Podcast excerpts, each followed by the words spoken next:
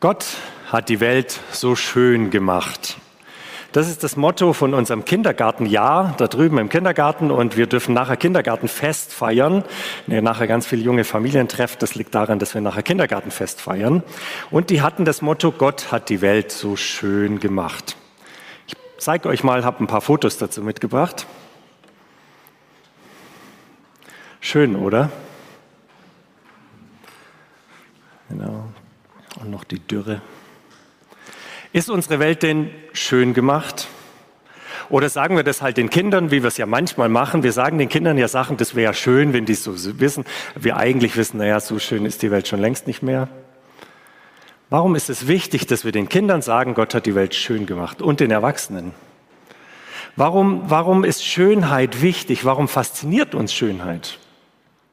Wie schön sieht gerade dein Leben aus? Hast du gerade ein schönes Leben? Dankeschön, einer, ja. genau.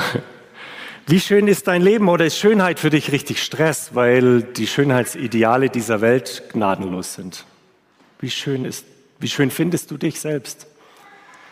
Wusstest du, dass Garten Eden wörtlich übersetzt heißt Garten der Schönheit?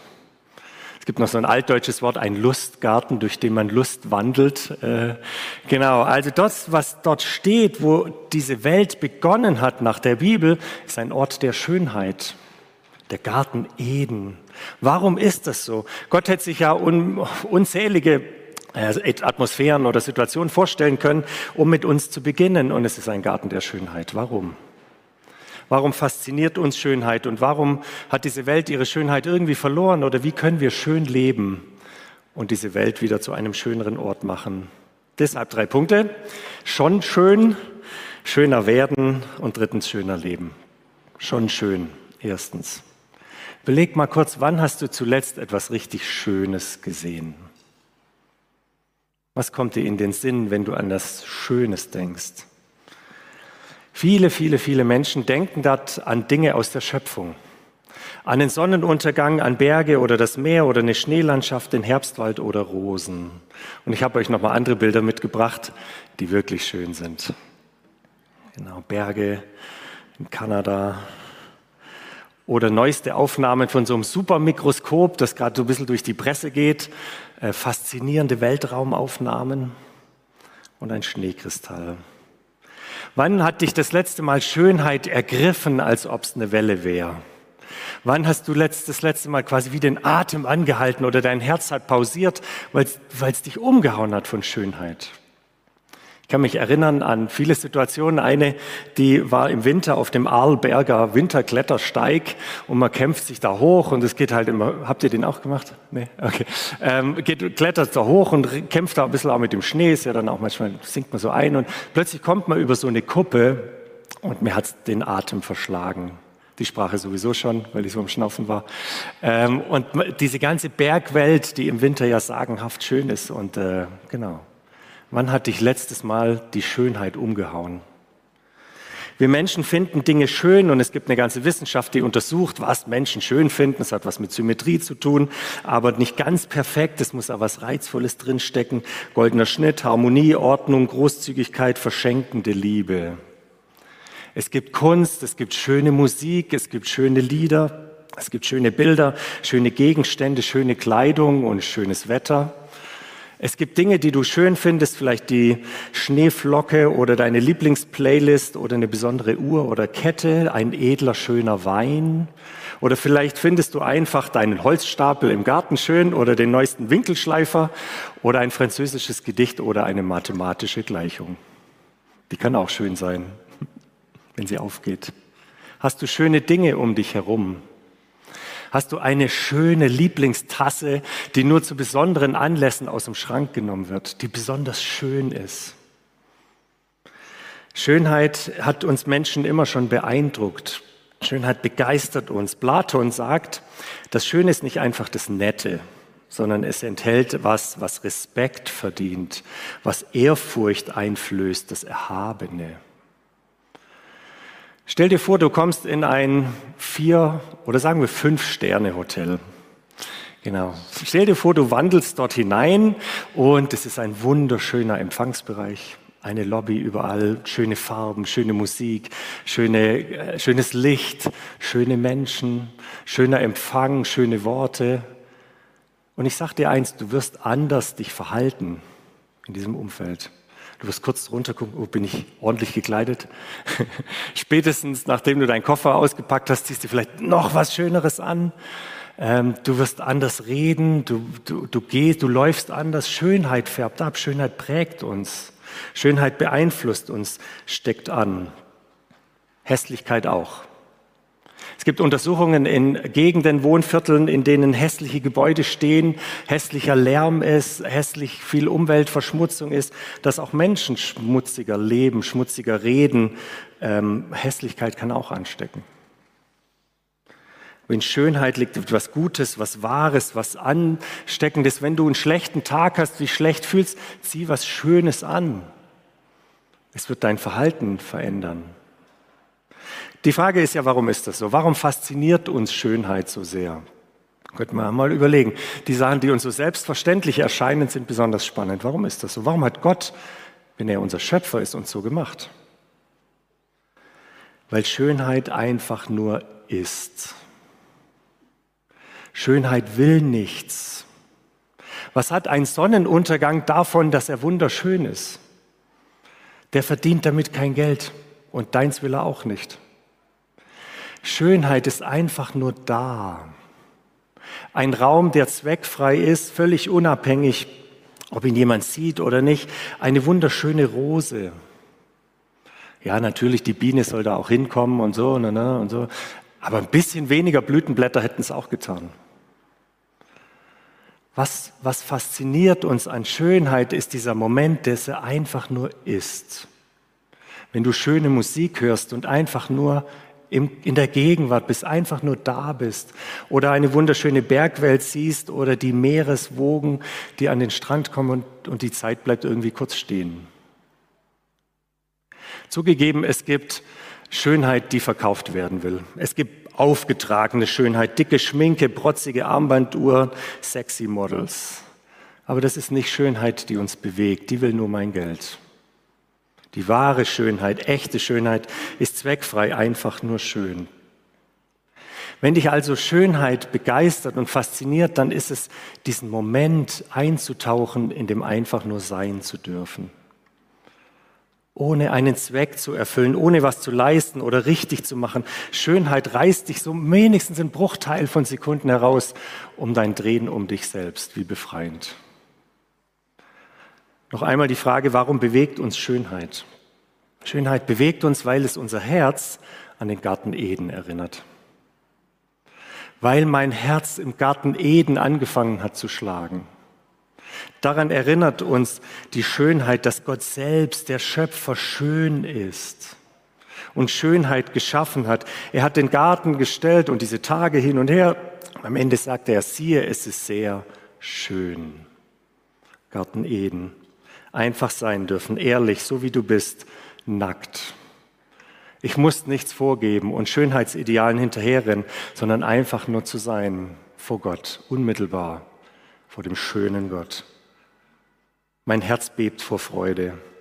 Wenn mein Herz sich daran erinnert, woher ich komme, wo meine DNA bei ihm zu Hause ist, im Garten Eden. So, schön und gut, weil dann kam das Hässliche. Nicht nur damals, sondern bei uns jeden Tag. Und wer kennt's nicht? Sünde ist hässlich und schmutzig. Da kommt das Gelogene, das Falsche, das Verdrehen, falsche Schönheit, aufgetragene Schönheit und Spieglein, Spieglein an der Wand. Ich bin doch der Schönste im ganzen Land, oder? Und wenn nicht, löst es noch mehr Stress aus. Merkt ihr das Schöne, was Gott geschaffen hat? Schönheit wird diabolisch verdreht und wird zum Stress und zur Hässlichkeit. Wir wenden uns von der Schönheit unseres Schöpfers ab und wollen lieber selber glänzen. Wer will das nicht? Dann leben wir Schönheit auf Kosten anderer, auf Kosten der Natur. Dann brauche ich das nächste, das Schönere, noch einen schöneren Urlaub, was auch immer. Das Paradox ist, je schöner wir es haben wollen, oft, so, oft umso mehr machen wir um uns herum kaputt damit. Je mehr wir gestresst sind und den Konsum ankurbeln und noch schöner und noch schöner uns selber mit Schönheitsidealen plagen, wird unser Umfeld immer hässlicher dadurch. Schönheit wird zum Kitsch, zum Kommerz, zum Photoshop, zu Gier, zu Selbstoptimierungswahn oder zu Schönheits-OP. Da verdreht sich was und irgendwie so ein Dilemma entsteht. Ich habe eine Sehnsucht nach Schönheit, aber wenn ich versuche selber schön zu sein, dann mache ich es hässlich um mich herum und in mir drin auch. Schönheit wird zum Stress. Noch per Photoshop ein paar Filter drüber hauen und dann muss ich doch perfekt, schön, gewählt sein, geliked sein, gemocht. Falsche Schönheit macht uns kaputt, Schönheit, in dies, der es um mich geht. Wie kommen wir raus aus diesem Dilemma? Zweitens, Gott sei Dank, schöner werden. Wie steigen wir aus aus diesem eigenen Wahn, immer schöner werden zu müssen, vielleicht mit unserem eigenen Körper ganz direkt so unzufrieden zu sein, dass wir es nicht schaffen, uns anzunehmen, unsere Schönheit zu sehen und damit unzufriedener werden und um uns herum das Leben nicht schöner wird. Schöner werden. Wie wäre es, wenn es einen gäbe, der aus diesem Kreislauf ausgestiegen ist? Wie wäre es, wenn es einen geben, der aufgehört hat, schöner werden zu wollen? Wenn es da einen gibt, der die Schönheit in Person ist, schöner war als das Universum, der gesagt hat, ich gehe in die Hässlichkeit dieser Welt. Gott wird Mensch. Kleiner Filmtipp, wenn ihr heute Abend, wenn der Tatort nichts ist oder Polizeiruf, keine Ahnung, oder die x-te Sommerwiederholung kommt, genau, dann geht auf euren Streamerdienst und googelt oder streamt die Schöne und das Biest. Genau, immer wieder gern gesehen in jeglichen Fassungen, wie es das gibt, ob Zeichentrick oder nicht, oder die Schöne und das Biest, das bewegt dich jedes Mal, oder? Mich schon. Da gibt's den schönen, aber stolzen Prinz der immer noch schöner und noch schöner werden wollte und der wird, wie wir alle, dann zum Biest. Wenn Schönheit sich nur um mich dreht, dann bin ich wie verflucht. Und auf der anderen Seite die wunderschöne Prinzessin, die sich aber nichts einbildet auf ihre Schönheit, sondern dann sogar in diesen, mit diesem Biest leben muss und äh, nicht ganz freiwillig, aber sie beginnt ihn zu lieben. Sie beginnt die Schönheit zu sehen hinter diesem hässlichen Bild hinter diesem manchmal auch hässlichen Verhalten, beginnt seine Schönheit zu sehen und mit einem Kuss der Liebe bricht sie den Fluch. Wir kennen alle die Geschichte. Ich hoffe, ich habe nicht zu sehr gespoilert. Ihr kennt sie alle. Okay, ja. Kurz überlegt, ob ich das mit dem Kuss weglassen soll. Aber ihr wisst eh alle. Und trotzdem, jedes Mal berührt es uns, oder? Klar, dann kommt noch so Geigenmusik, Walt Disney und so. Äh, jedes Mal fließen Tränen im Heimkino.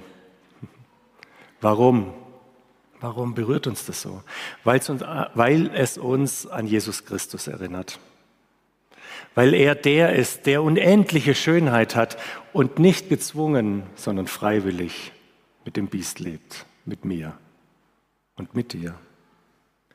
Und noch ein Unterschied zu der Prinzessin, es war nicht nur ein Kuss der Liebe, sondern es war der hässliche Tod, der den Fluch gebrochen hat. Merkst du was? Der Prinz der Schönheit, wird freiwillig vergänglicher Mensch, taucht ein in die Hässlichkeit dieser Welt und stirbt einen hässlichen Tod, damit du und ich wieder schön werden, dass wir die Schönheit Gottes entdecken, diese zweckfreie Schönheit, diese Liebe, diese schenkende, diese großzügige innere Schönheit. Die Bibel nennt es Herrlichkeit. Alle Bibelfreaks wissen, dass das ein großes Wort ist in der Bibel, die Herrlichkeit Gottes, rauf und runter, im Psalm auch. Wörtlich übersetzt könnte man sagen, die Schönheit Gottes oder Glanz oder Majestät, die Herrlichkeit Gottes ist die Schönheit Gottes. Wie bekomme ich die? Wie komme ich, wie, ich will auch schön werden. Wie bekomme ich diese Schönheit? 2. Korinther 3 schreibt Paulus. Indem wir mit unverhülltem Gesicht die Herrlichkeit des Herrn wie ein Spiegel reflektieren, werden wir in dieses Bild verwandelt von Herrlichkeit zu Herrlichkeit, wie es von dem Geist des Herrn gewirkt wird. Mit unverhülltem Angesicht. Das hat Jesus bewirkt. Wir müssen uns nicht mehr vor der Herrlichkeit Gottes verstecken oder schämen, wie damals im Garten der Schönheit. Mit unverhülltem Angesicht dürfen wir ihm gegenübertreten und dann wird mir eine Schönheit geschenkt, die mich verwandelt. Nicht mehr eine Schönheit, die ich aus mir heraus produzieren muss, um den Dingen dieser Welt zu entsprechen, sondern eine geschenkte Schönheit. Wenn du diese Schönheit anschaust, wird sie dich prägen, wird sie dich schöner machen von tief innen heraus. Sein Opfer, seine Liebe, sein Wesen, wie Sonne, die dein Gesicht wärmt oder wie ein kräftiger Sommerregen, der dich erfrischt. Es ist passiv, du wirst beschenkt, diese Herrlichkeit zu reflektieren. Das muss nicht meine Schönheit sein. Du musst nicht schön sein, um in dieser Welt schön zu sein. Das ist Gnade und pures Evangelium. Fang an, die Bibel wieder zu lesen, das Evangelium der Schönheit Gottes zu hören. Kleine Urlaubsaufgabe, kleine Hausaufgabe, wenn ihr in Urlaub fahrt äh, oder im Urlaub wart, dann erinnert euch daran. Nehmt euch, wenn ihr in Urlaub fahrt, einen Moment der Schönheit. Wenn ihr unterwegs seid, dann, dann habt Augen der Schönheit und wenn ihr so einen Punkt irgendwo, nennt See oder, oder ein schönes Haus oder ganz egal, dann nehmt euch einen Moment und haltet inne. Macht vielleicht kurz nochmal die Augen zu, damit die Ablenkung nochmal weg ist und dann nochmal bewusst auf. Und nimmt dieses schöne Bild wahr und dann spürt die Herrlichkeit Gottes. Wenn das zur Übung wird, dann wird unser Leben schön, weil dann die Herrlichkeit in mein Leben hineinfließt. Diese Herrlichkeit, die, die einfach ein Moment der Gegenwart Gottes ist. Einfach zweckfrei. Schön, weil es einfach nur schön ist. Da muss ich nichts erfüllen, da muss ich nicht die richtigen Worte beten oder alles im apostolischen Glaubensbekenntnis auswendig wissen und glauben, sondern einfach von der Schönheit Jesu beeindruckt sein. Lass es wirken in deinem Herzen. Und dann dringt mein ganzes Zeug, was mich beeinflusst, deine körperlichen Einschränkungen, dein Knie, was mal wehtut, was auch immer, dann gerät es irgendwie in den Hintergrund. Und wenigstens für einen Moment. Das macht dich schön. Finden und schöner machen gehen wir anders damit um und kommen aus dieser Konsumschleife raus. Weniger Müll. Okay, zweitens, das schöne Suchen. Wenn ihr einen Sonnenaufgang sehen wollt, könnt ihr entweder früh aufstehen oder Sonnenaufgang googeln. Ich rate dir, steh früh auf. Suche das Schöne. Lass es dich etwas kosten. Mach dich auf den Weg, bis zum Gipfel hochzulaufen und nicht die Gondel zu nehmen. Schönheit braucht Zeit und Anstrengung. Wenn du ein schönes Bild malen willst, dann google das nicht, sondern fang an zu malen. Und nimm dir Zeit dafür, das Schöne zu suchen. Das wird dir die Schönheit in dieser Welt zeigen und du wirst es, du wirst es schätzen lernen. Drittens, das Schöne ausstrahlen. Es gab früher mal so einen Spruch, unser Dorf soll schöner werden. Weiß nicht genau. Dein Umfeld soll schöner werden. Mach's dir schön. Wenn es dir mal nicht so gut geht, dann kannst du entweder versuchen, was Schönes anzuziehen. Ich habe vorhin schon gesagt, wenn das nicht reicht, radikaler Vorschlag, fang an zu putzen zu Hause. Es gibt Menschen, die haben mir gesagt, danach geht es mir besser. Das hat was mit Garten Eden zu tun. Genau, da wird es wieder schön zu leben. Die Menschen, die in diese schöne Wohnung kommen, werden sich anders verhalten. Fünf Sterne. Und du dich auch. Wir können schöne Sprache sprechen, etwas Schönes anziehen, schöne Musik hören. Und wenn du Müll siehst am Baggersee, wenn du morgens zum Baden gehst, dann beschwer dich nicht nur, sondern nimm's halt und werf's in den Mülleimer. Es macht dein Leben schöner. Schöne Stadtteile, weniger Müll, weniger Kriminalität, Quartiersarbeit wird schön. Genau. Okay, also ich liebe diese Punkte, aber jetzt muss ich mal weitermachen. Viertens, der barmherzige Blick hatten das vor zwei Wochen, deswegen nur ganz kurz. Es geht hier nicht um Schönheitswettbewerb. Genau nicht. Es geht um Gnade. Es geht um Schönheit auf den zweiten Blick. Es geht um den barmherzigen Blick in ein Gesicht, das vom Leben gezeichnet ist, die Schönheit zu sehen. Es gibt eine Schönheit des Gebrochenen, des Ungeschminkten, des Unperfekten, des Unsymmetrischen, unglaubliche Schönheit. Die Bibel nennt es Gnade. Wenn die krummen Dinge bei Gott schön sind, wenn das Gebrochene schön ist, das Unvollkommene, das Schmerzhafte eine Schönheit bekommt, Mit dieser Schönheit kann man sogar alt werden. Mit dieser Schönheit kann man sogar einen Bauch kriegen und Falten und graue Haare. Weil das eine Schönheit ist, die über diese Welt hinausgeht. Barmherzig zu sein. Wo du mit, deinen, mit deiner vermeintlichen Schönheit nicht klarkommst, dann schau dir die Gnade an. Der barmherzige Blick. Und noch zwei Punkte. Der schöne Sex. Genau, fünftens. Schönheit wird in unserem Land oder in dieser Welt oft verkauft. Schönheitsideale, Schönheit kann man googeln, Schönheit wird missbraucht und wird zum Ego-Trip, Prostitution und Pornografie. Ein Riesenthema.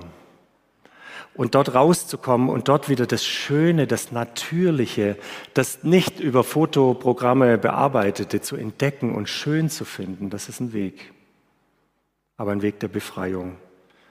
Zu lernen, dass Schönheit es nicht darum geht, meine Bedürfnisse zu füllen, nicht Schönheitsideale verkaufen zu müssen, sich davon prägen zu lassen. Komm raus daraus. Wir haben gute Programme bei uns in der Gemeinde, die helfen, wenn man sich in diesen Dingen verlaufen hat.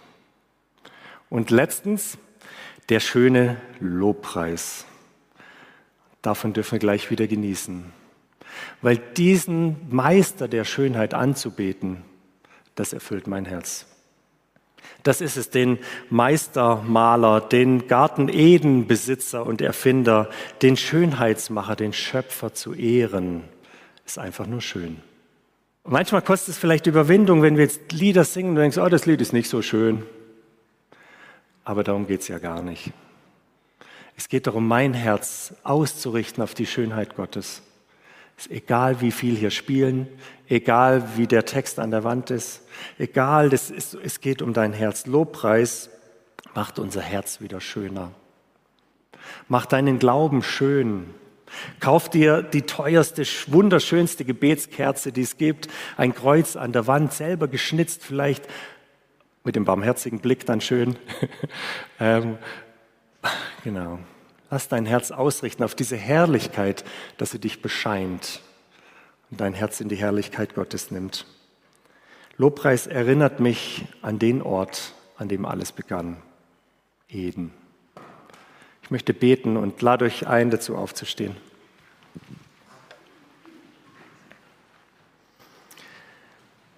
Himmlischer Vater, Schöpfer, du bist wirklich der größte Künstler von allen. Genau. Und du hast einfach Schönheit verschenkt in diese Welt. Wir brauchen Fernrohre oder Mikroskope oder Achtsamkeit, um diese Schönheit zu entdecken, die du überall ausgestreut hast. Einfach zweckfrei, sinnfrei, einfach nur schön, ohne etwas zu wollen oder mich zu stressen. Lass uns diese deine Schönheit neu entdecken. Und bitte befreie uns, wo wir nur um unsere eigene Schönheit drehen, wo wir ständig in den Spiegel schauen und wo Schönheit für uns zum Stress wird und wo wir uns selber hässlich machen dadurch. Befreie uns, zeige uns deine Herrlichkeit und deinen barmherzigen Blick und dass du es liebst, in die Vergänglichkeit dieser Welt zu kommen, auch heute, auch hier und jetzt.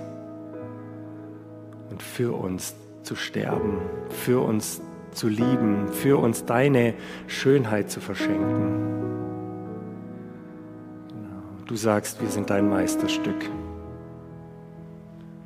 Genau. Darum kommen wir jetzt zu dir und beten dich an. Du bist der Ort der Schönheit. Richte uns aus auf dich. Amen.